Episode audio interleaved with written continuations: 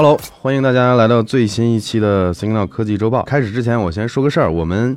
因为现在我们有人手了，之前承诺过很多次的，我们现在的 Signal 系列从今天以后会做成 Podcast，就是每次大家看到的是视频嘛，但实际上我们可以单独输出音轨，我们会输出到呃 Apple Podcast。和这个喜马拉雅，现在目前就这两个平台，主要是给想开车，比如说开车在路上、通勤路上，可能有这种需求的朋友去听的。你们如果说想订阅的话，在那个视频的那个描述区，应该会有两个链接，我们会放到那上面去。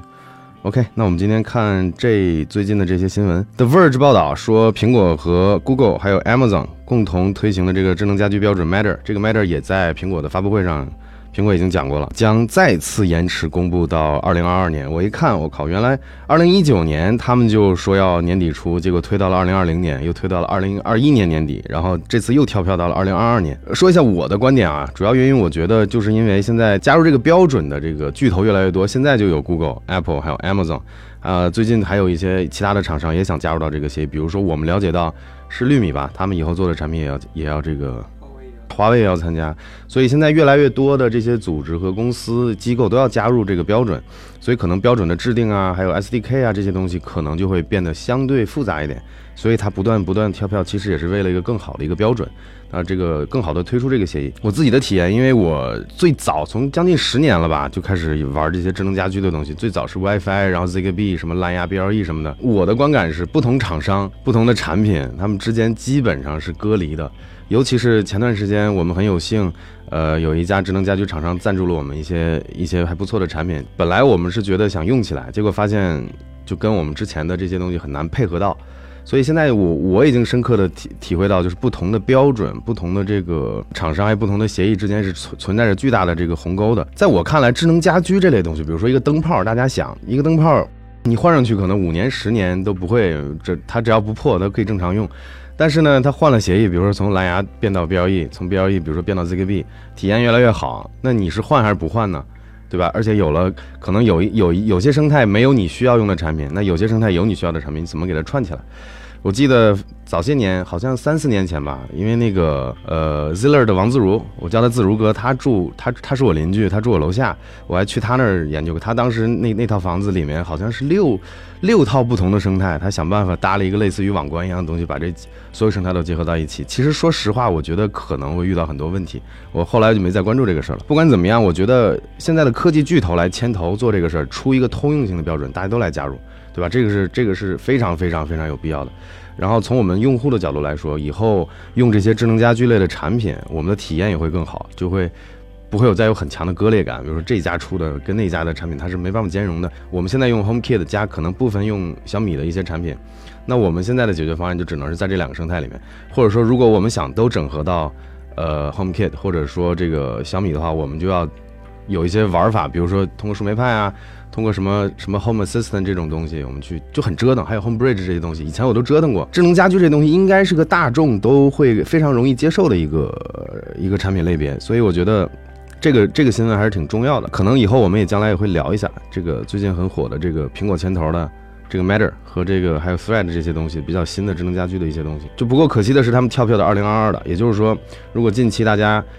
想去尝试智能家居这些方案的话，可能还得从目前的这些不同的标准和生态选择，然后要等 Matter 呢，可能还要等一年。而且最关键的是，Matter 刚出的话，它的产品也不会立刻第一时间就铺完，可能也是要一个过程。但总体来说是好事吧？我觉得必须跳出一个巨头或一个巨头的组织去联合起来，去推动一个统一的一个标准。这个这个事情是我很期待的。下一条新闻，特斯拉发布。AI 训练 Dojo 第一芯片和特斯拉机器人，呃，那天那个发布会我看了，我觉得确实这个 Tesla Bot 是是它整个发布会的最亮的亮点。但看完之后，我有一些想法，我觉得 Elon Musk 他借鉴他的特斯拉的模式发展他的这个 Tesla Bot，就是说希望让大家通过买这个 Tesla Bot，然后呢训练它，就是比如说这个你假如说大家试想一下，如果说我们买到了这种呃机器人。他在家里呢，他会去通过他的视觉传感器，通过摄像头会去分辨这些物体是什么，以及怎么理解人类的语语音指令也好，怎么理解物品，怎么去跟这个世界交互。大道理上好像是跟特斯拉一样，因为特斯拉的车开在路上，它也会对其他的车辆，甚至这个道路标，甚至这个道路进行一个学习和识别。但是你仔细一想，学习的东东西的这个量级是完全不是一个量级的。你像如果说特斯拉的汽车在在在马路上，你只需要。呃，看这个路牌或者其他的车辆，或者说行人，或者是动物，或者很简单的这种景景物，很这是怎么说呢？很 很简单的。但是你的这个机器人跑到你家里去，你家什么东西都可能有。所以我觉得它这首先这是一个一个样本上的一个巨大的区别。第二呢，就是呃，车对很多人是刚需。然后这个机器人并不是，所以它的量一定会没有车那么多。那么它的这个训练的这个难度、训练的这个频率，甚至训练的这个力度，肯定是也有天差地别的区别。第三呢，就是机器人这个东西入侵感很强。它比如说特斯拉的车在路上会，呃，通过它的这个对路道路上的物品的这个物体的识别，它可能会发回这个特斯拉的服务器进行这个学习。但是你希望你家的机器人。去把你家的形形色色的东西全看一遍，然后发回服务器，肯定是不希望的。所以我觉得从这几点看，Tesla Bot 不是那么简单能做成的一个东西。而且，Elon Musk 好像说明年他们准备能看能不能做出一个 prototype，啊，还有就是发布这个这个芯片，我觉得是很困难的。因为还有另一个点，Elon Musk 在发布会上说，他说其实特斯拉算是世界上最大的这个机器人公司，因为他认为他们的车是四个轮子的机器人。这个话是怎么理解呢？我之前在那个会员影片说过，我的想法就是它不完全是一回事儿。因为机器人首先要满足最基本的运动，就是你要在这个世界上，你要跟世界、跟这个真实世界进行交互，你需要在这个世界里面去走动。你车的话，你四个轮子是是没有什么太大的技术壁垒的。但是你像人形机器人，你要考虑平衡，你要考虑。那个传各种传感器，你要考虑就是你平衡算法之类，而且它要做成这种 humanoid，就像人形的这种机器人。就我们理解的人形机器人，其实是非常低效的。目前来看，机器人的形态最终肯定是越越像人，可能这种入侵感也好，还有这种违和感会越越越会越低。但是在机器人的发展初期，我觉得直接你像特斯拉如果没有这个 Boston Dynamic 这种技术储备的话，我估计它是很难在短的时间造出这种。呃，有非常有非常灵活的行动能力的这种机器人，我觉得这是另一个可能导致明年这个 Tesla Bot 不能如期而至的一个很重要的一个点。还有呢，就是这个刚才说到这个人形机器人的意义，我一直觉得特斯拉这个选择是选择是没错的，他想做一个一步到位的事儿。大家看，呃，他发布会发布的这个人形人形机器人的形状就很有科技感，很有未来感。但是为什么大家想一想，过去几十年我们的机器人技术一直在发展，为什么没有人？没有厂商能造出这种，呃，真正意义上的人形机器人的商用型机器人呢？就是因为难度太大了。那特斯拉想在一年之内做出一个原型机，然后还要实现什么？达到每小时八英里的这个跑动速度，我觉得是真的是非常非常有难度的。但是呢，伊隆马斯克又一次一次的验证我们这种不看好或者说做不到的事情，他一次一次把我们这些唱反调的人打脸。所以我觉得也挺期待的。首先，这条新闻的意义我觉得很大，因为特斯拉明显是他不想把自己定位成一个汽车公司，他想做一个机器人公司。然后借鉴它的这个特斯拉的这种模式，想办法应用在这个特斯拉的机器人上。但是在我看来，刚才提了大概三四点嘛，我觉得我不是特别的看好。但是希望它能把这个机器人技术去往前推进。但是我觉得如果没有做到 Boston Dynamic 这种这种技术储备的话，觉得是很难的。特斯拉唯一的优势，在我看来，可能是他们在视觉上，还有在软件上，还有算法上面的一些一些深耕。我们回回归到核心机器人本身的技术，就是它的运动啊，它的这些。跟世界的交互啊，这些东西，我觉得这是特斯拉的短板。我看有没有可能像特斯拉去跟 Boston Dynamic 或这样的公司去合作，我觉得这是有戏的。下一条新闻太惨烈了，几乎所有中国跨境电商卖家都要关店。这个是针对的是亚马逊上的，就是很多国内，尤其是广东这一片的亚马逊的卖家，呃，最近遇到了很多被封店、被封号的这个情况。被亚马逊，我看新闻说坂田坂田的天安云谷传出有人跳楼。还有这种事儿，这个物业还在阳台上加装安全网，防止一些店主想不通跳楼自杀。然后这个坂田天安云谷就在我们附近不远。然后我之前也有很多朋友做这种跨境电商业务的，我发现是有两个论调，一个论调呢就是说亚马逊认为中国很多卖家不守规矩，啊，这个事情以前发生过很多次了。以前呢是因为产品的质量问题，卖家这一块儿把商品这块质量把关之后，基本都没有再遇到什么问题。但是最近呢又有这种大的比较。比较大规模的封号，那背后的原因，很多人猜可能是中国的卖家遭到了这个针对，但我个人倾向不这么认为，因为我们看不到的背后是什么？我们可能一起以前国内的很多卖家一直在做一些擦边球的事儿，那之前可能亚马逊没有触及到，那现在可能它的政策有了调整之类的，它可能就触及到了，所以现在造成了一个大规模的一个封号。具体是什么原因呢？我看好像是两点，一个就是刷单。一个就是类似于国内的电商这种，呃，发完物品之后要好评，然后索要这种五星好评啊，然后或者说什么返返券啊这种，啊，你只要给我好评，我给你怎么怎么怎么样这种。所以这种行为在国内可能吃得开，那是因为我们国家的电商的这个相关的法律法规可能还没有那么健全。但是在亚马逊上，这个确实行不通。如果有人还是觉得国内卖家被针对，我觉得也有别的办法，那就是你可以去尝试一下独立站。或者说去做什么速卖通之类的，虽然说它的体量并不大，相比亚马逊，肯定亚马逊还是巨头嘛。但是我的一个观点就是，你既然要在这个平台上去做生意，你要依靠这个平台去赚钱，那么你就要守这个平台的规矩。呃，亚马逊封店封很多国内卖家的这个号这个事儿呢，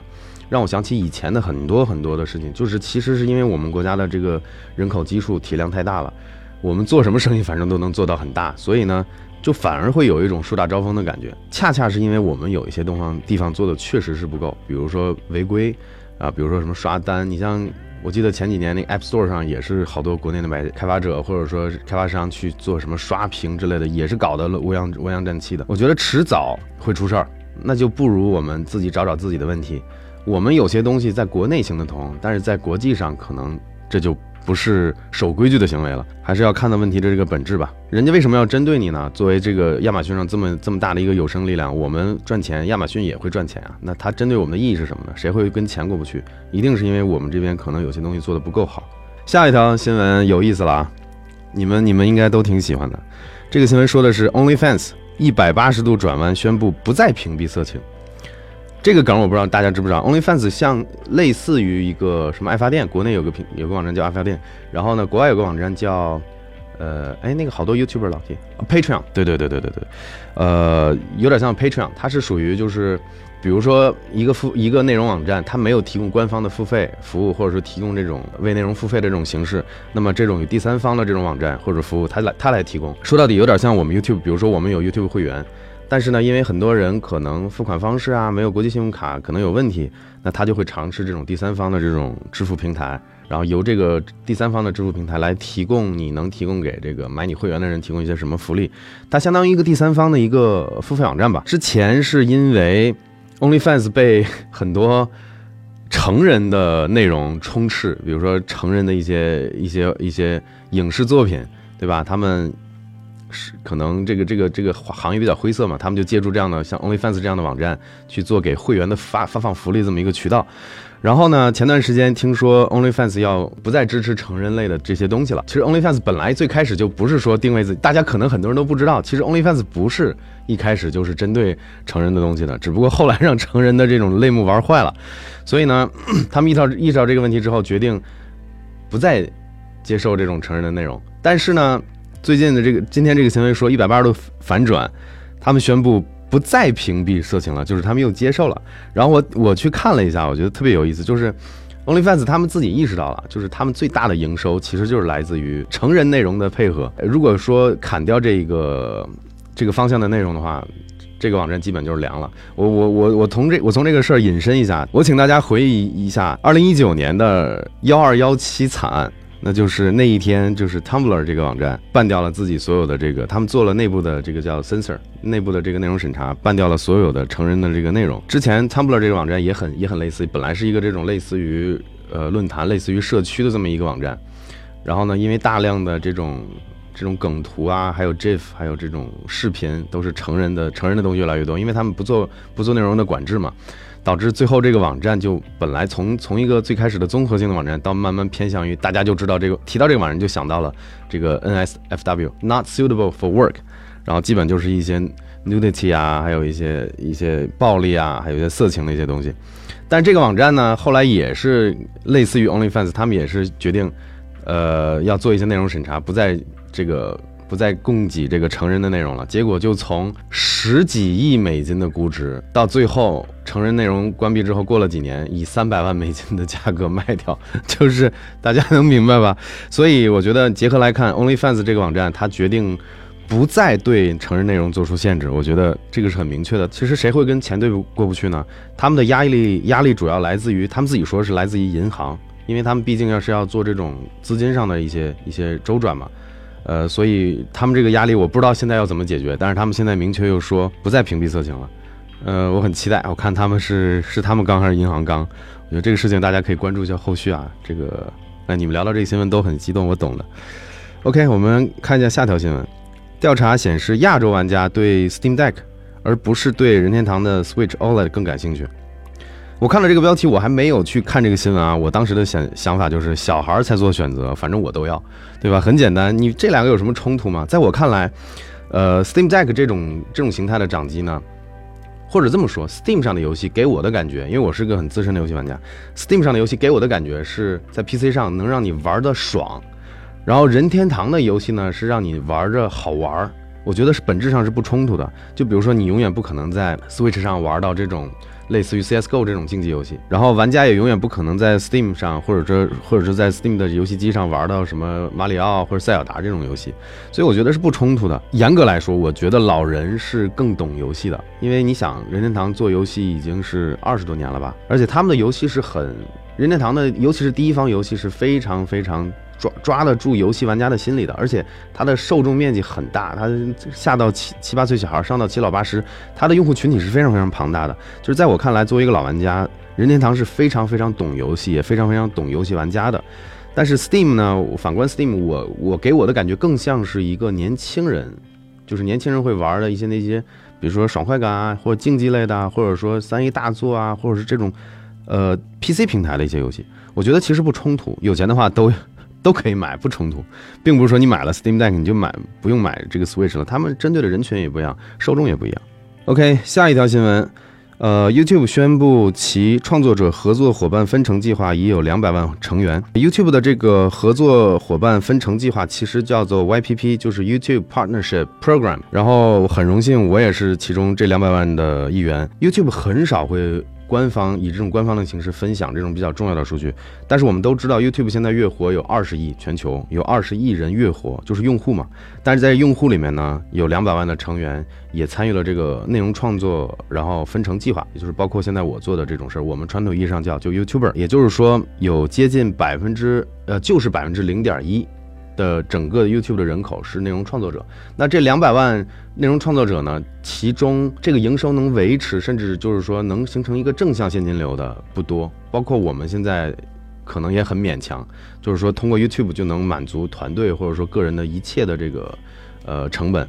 呃，我们现在还抱着这奔着这个目标做，但是大家要了解到的就是，他这指的这两百万成员，就是说你在 YouTube 上做了内容，你只要开通了付款，你可能每个月只收几十美金，也算这其中之其中这个一个成员。其实我按理来说，像我们这样子在 YouTube 上有一个二十六万的一个账号，已经算是可能这两百万成员里面的前百分之零点一了，就已经当然比我们牛的还有很多很多很多。但你考虑一下，两百万这个级别，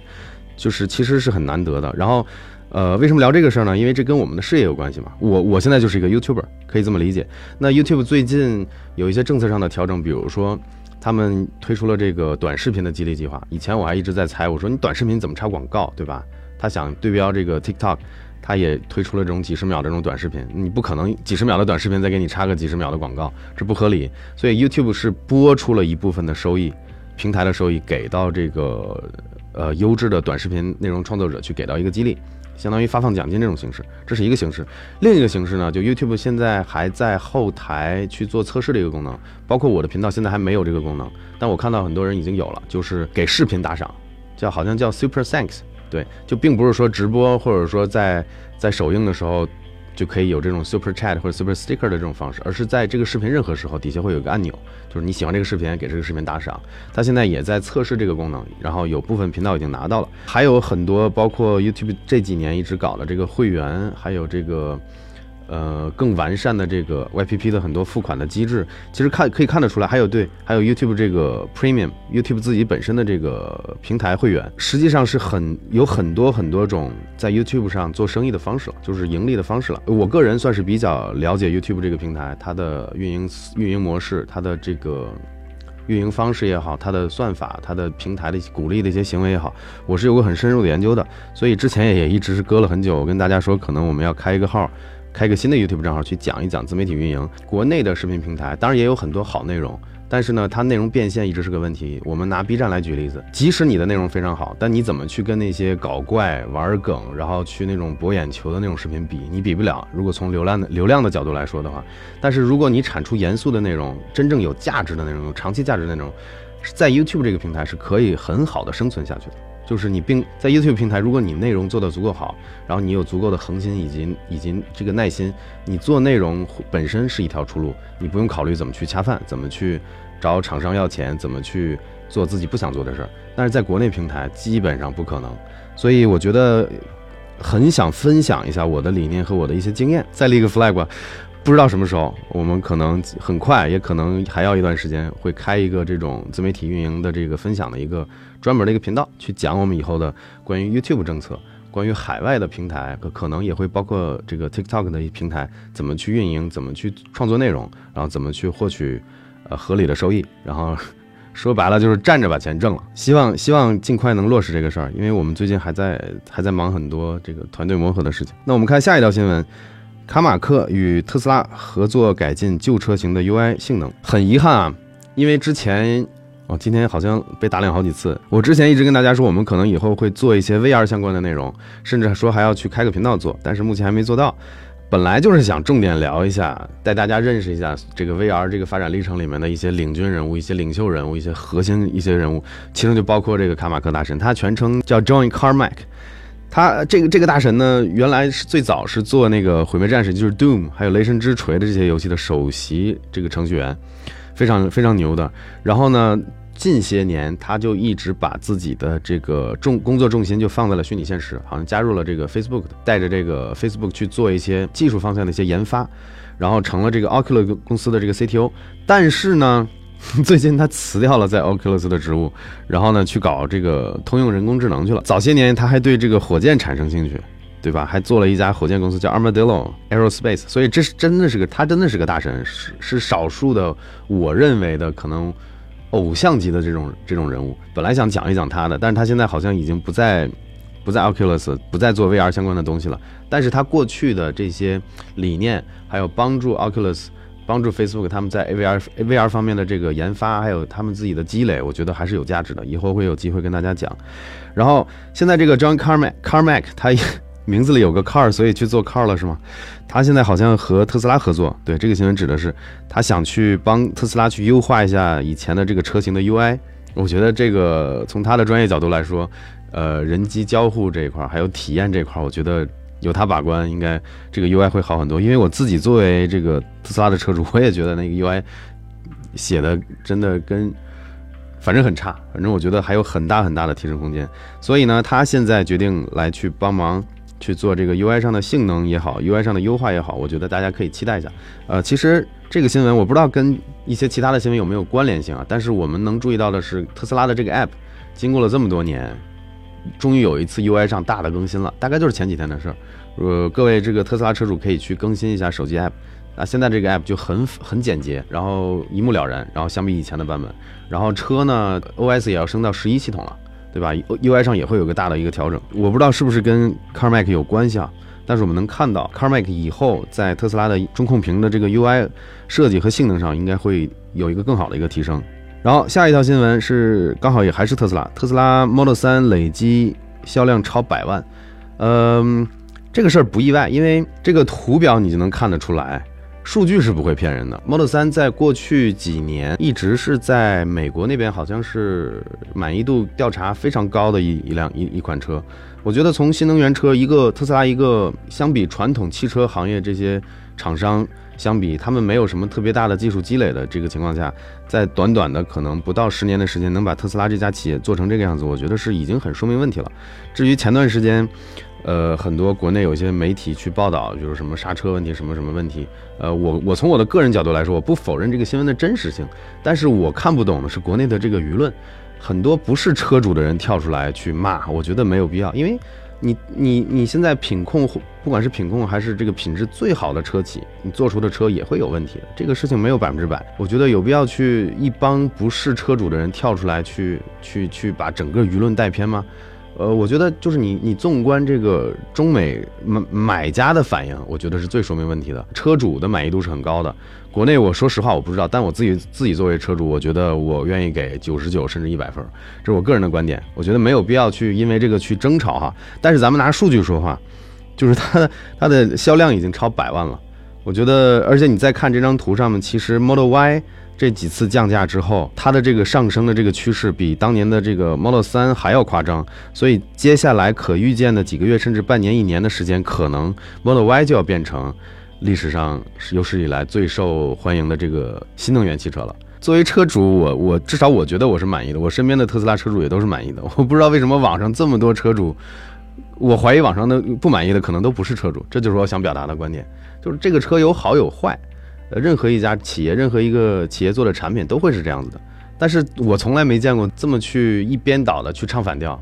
当然，我我相信跟特斯拉在国内的公关有一定的关系，但是至于吗？这只这只是我的一个观点啊。今天的新闻就聊到差不多这么多，然后还有两个事情，呃，一个呢就是我们最近电商做起来了，我们自己电玩科技有一个淘宝店了，然后开店一周多，已经有好几百单了，很感激大家的支持，然后。我们最近上了一些新品，然后包括大家看到我后面的这个挂起来的这些小配件，全部都用的是那个洞洞板。还有呢，我们全公司的人都在用的 K 创键盘，也是找我们做了一款联名款。大家有有有需求可以去看一眼。然后接下来我们每隔一段时间呢，会去找一些这种还不错的这种商品，然后去跟厂商去谈，要一个比较优惠的价格，然后有可能的话会做会做成联名，然后挂到我们店里。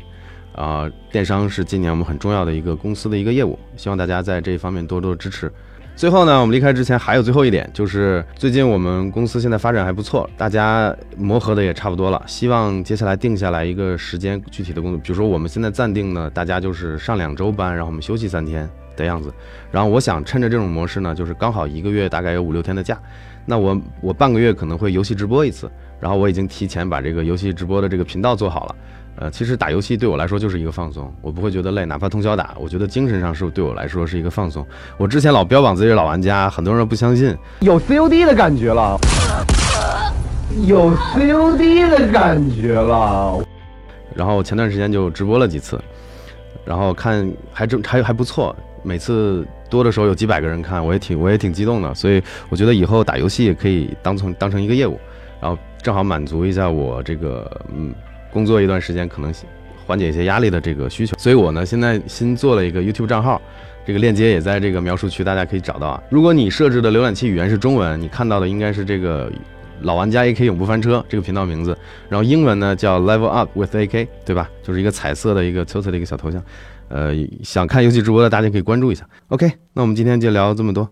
感谢大家，那我们下期 Signal 再见。